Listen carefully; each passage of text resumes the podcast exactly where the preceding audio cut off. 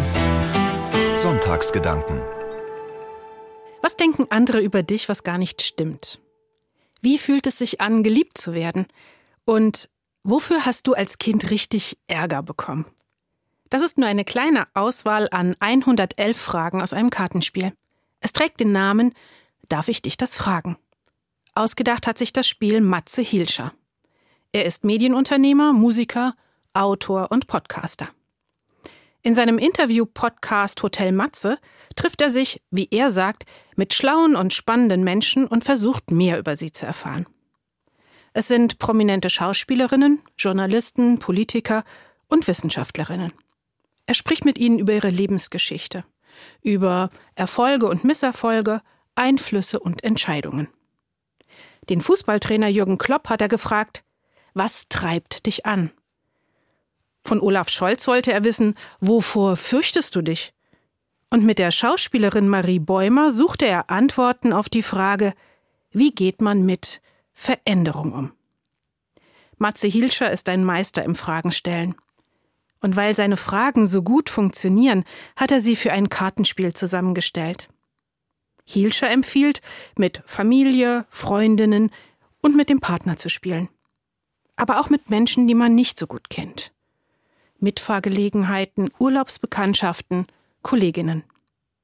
Hielscher ist sich sicher, wenn wir alle uns besser verstehen wollen, dann müssen wir uns mehr fragen. Das ist eine gute Anregung, finde ich. Mir ist aufgefallen, dass manchmal in meinem Alltag wenig Platz für Fragen ist. Zumindest für solche, die über das Organisatorische hinausgehen.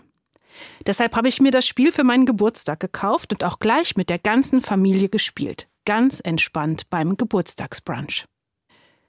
Meiner Tochter habe ich die erste Frage gestellt. Wie fühlt es sich an, geliebt zu werden? Ihre Antwort richtig gut. Das kam kurz und knapp, aber aus tiefster Seele. Die nächste Frage ging an meinen Vater. Von ihm habe ich erfahren, warum er als Kind mal großen Ärger bekommen hat. Das weiß er noch heute. Er hatte seine Hose zerrissen. Und seine Mutter hat so geschimpft. 70 Jahre hat die Hose gehalten und du, du machst sie kaputt. Wir haben gelacht, als er das erzählt hat. Aber für meinen Vater und seine alleinerziehende Mutter war es damals, nach dem Zweiten Weltkrieg, ein kleines Drama. Es fehlte ihnen an allem, an Essen und auch an Kleidung. Eine kaputte Hose war nicht zu ersetzen. Das Spiel Darf ich dich das fragen hat uns allen Spaß gemacht. Es war interessant und erhellend. Aber ich habe auch gemerkt, manche Fragen lassen sich nicht schnell mal zwischendurch beantworten. Ich muss länger drüber nachdenken. Es sind Fragen wie Wofür nutzt du deine Verantwortung? Die Spielregeln sagen, ich muss nicht jede Frage beantworten, ich kann Nein sagen und um eine andere Frage bitten. Das war an meinem Geburtstag gut für mich und für die unbeschwerte Feier. Doch die Fragen bleiben mir im Kopf.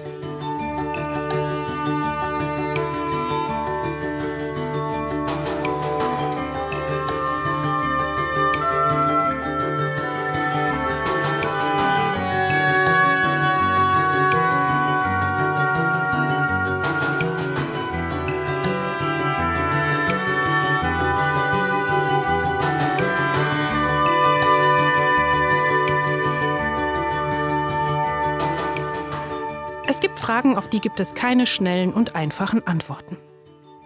Wenn sich mir solche Fragen stellen, gehe ich manchmal spazieren.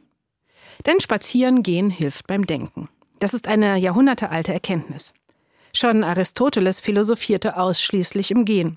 Unter freiem Himmel stellte er sich den Fragen seines Lebens. So wird es jedenfalls erzählt. Ich kann das bestätigen. Im Gehen bekomme ich den Kopf frei, habe neue Ideen oder kann ein Thema richtig durchdenken. Am besten funktioniert das, wenn ich dabei nicht allein unterwegs bin, sondern mit Menschen, denen ich vertraue. Schritt für Schritt wird im Gespräch vieles klarer. Ähnlich ist es auch in einer meiner Lieblingsgeschichten in der Bibel. Da sind zwei Menschen unterwegs. Ich nenne sie Hannah und Kleopas. Beide waren Freunde von Jesus. Sie waren dabei, als Jesus verhaftet wurde. Sie sahen, wie er starb, wie er begraben wurde, Sie hatten ein Gerücht gehört. Frauen waren beim Grab, aber das Grab war leer. Engel waren dort. Die sagten, Jesus ist nicht hier, er ist auferstanden. Aber das konnten Hannah und Kleopas nicht glauben. Während die beiden gehen, versuchen sie zu begreifen, was passiert ist. Sie reden. Hannah, ich frage mich die ganze Zeit, wie es so weit kommen konnte. Warum musste Jesus sterben? Hannah zuckt mit den Schultern. Ich weiß es nicht, sagt sie. Im Moment mache ich mir mehr Sorgen um die Zukunft. Was aus unserer Gruppe wird, aus Petrus, Johannes, aus Maria und Martha und all den anderen. Wie soll es nur weitergehen ohne Jesus? Sie ringen mit ihren Fragen, sind mit sich und ihren Sorgen beschäftigt. Während sie so hin und her überlegen, gesellt sich ein Mann zu ihnen. Hanna und Kleopas kennen ihn nicht. Er geht eine Weile mit und hört zu. Irgendwann spricht er Hanna und Kleopas an. Worüber redet ihr da? Was bewegt euch? Darf ich euch das fragen? Mit seinen Fragen trifft er genau den richtigen Ton. Schritt für Schritt fangen Kleopas und Hannah an zu erzählen. Von ihrem Freund und Lehrer Jesus. Was er gesagt und was er getan hat. Wie er starb. Von dem Gerücht vom leeren Grab. Und davon, dass ihn seit drei Tagen niemand gesehen hat, weder tot noch lebendig. Es tut ihnen gut, ihre Sorgen, Zweifel und ihre Ohnmacht zu teilen. Als sie wieder zu Hause ankommen, ist es spät geworden. Sie laden den Fremden zu sich ein. Und erst jetzt beim gemeinsamen Abendessen erkennen sie ihn. Jesus. Er ist der Fremde, der sie begleitet hat.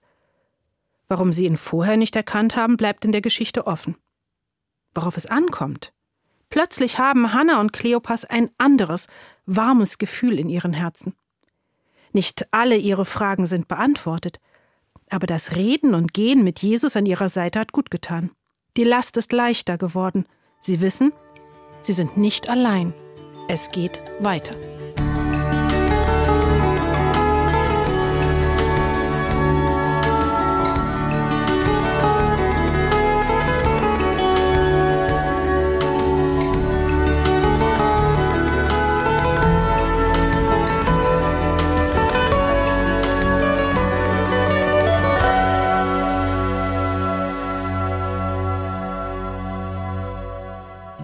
Es geht weiter. Bis heute. Am Mittwoch hat die Fastenzeit begonnen. Christinnen und Christen erinnern sich ganz bewusst in diesen sieben Wochen bis Ostern an Jesus und sein Leben. Sie fasten oder nehmen sich Zeit zum Nachdenken und Beten. Unterstützung bietet dabei die Fastenaktion der evangelischen Kirche. Jedes Jahr gibt es einen Leitgedanken, ein Motto. Dieses Jahr lautet es Sieben Wochen ohne Alleingänge. Dem schließe ich mich an. Ich nehme es wörtlich. Ich werde wieder mehr spazieren gehen, nicht allein, sondern mit anderen zusammen. Mit anderen spazieren, das ist eine der guten Erinnerungen, die ich an die Corona-Zeit habe. Da war ich oft draußen unterwegs, mit der Familie und mit Freundinnen, im Park oder im Wald. Wir sind stundenlang gelaufen und haben uns ausgetauscht darüber, wie es uns geht. Wir haben uns Fragen gestellt. Wie kommst du zurecht? Wie geht es deinen Kindern? Und auch, wie geht es weiter? Was wird die Zukunft bringen? Mir hat es damals unglaublich geholfen, die Meinung meiner Freundin oder meiner Mutter zu hören. Ich weiß noch, mit jedem Schritt fühlte ich mich etwas freier und hoffnungsvoller. Wir würden das schaffen. Es würden andere Zeiten kommen. Die Pandemie liegt glücklicherweise hinter uns. Aber jede Zeit hat ihre eigenen Herausforderungen. Auch heute treiben mich Fragen um. Die Welt verändert sich. Vieles, was mir wichtig ist, ist in Gefahr. Unsere Demokratie, unser ganzer Planet. Ich frage mich, welche Zukunft hinterlasse ich meinen Kindern? Die Fastenzeit ist eine gute Zeit, um darüber nachzudenken. Bei regelmäßigen Spaziergängen mit Freunden und Familie.